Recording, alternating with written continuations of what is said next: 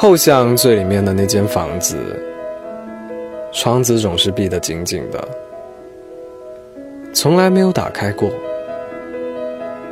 它只留了一条窄窄的透气缝。传闻，屋里面住着一位美丽的少女。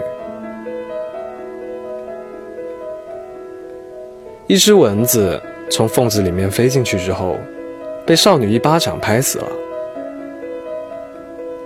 少女厌恶地搓着手，一边把血迹洗掉，一边说：“丑恶的东西。”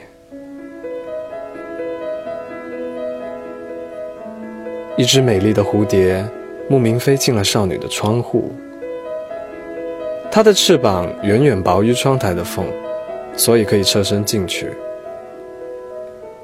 可是，一停止扇动翅膀，它就会掉下去。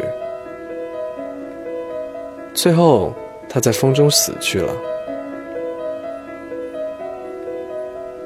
一棵平凡的树，在房子旁边生根发芽。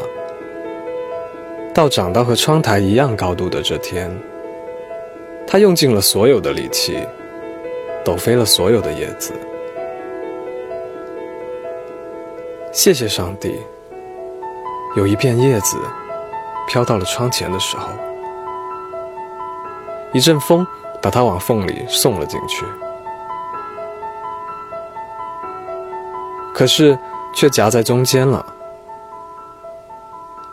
少女第一次意识到窗外有美丽的风景，因为钻进屋子的细细一线阳光被那片叶子挡住了。于是，她抽出叶子，推开窗户。那棵树看到的最后景象，是窗叶被推开了而已。她没有能坚持多一秒钟，没有能够看到它真实的容颜。其实这样也好，毕竟它长那么高，需要花上八十年的时间，绰绰有余，足够一位少女老去。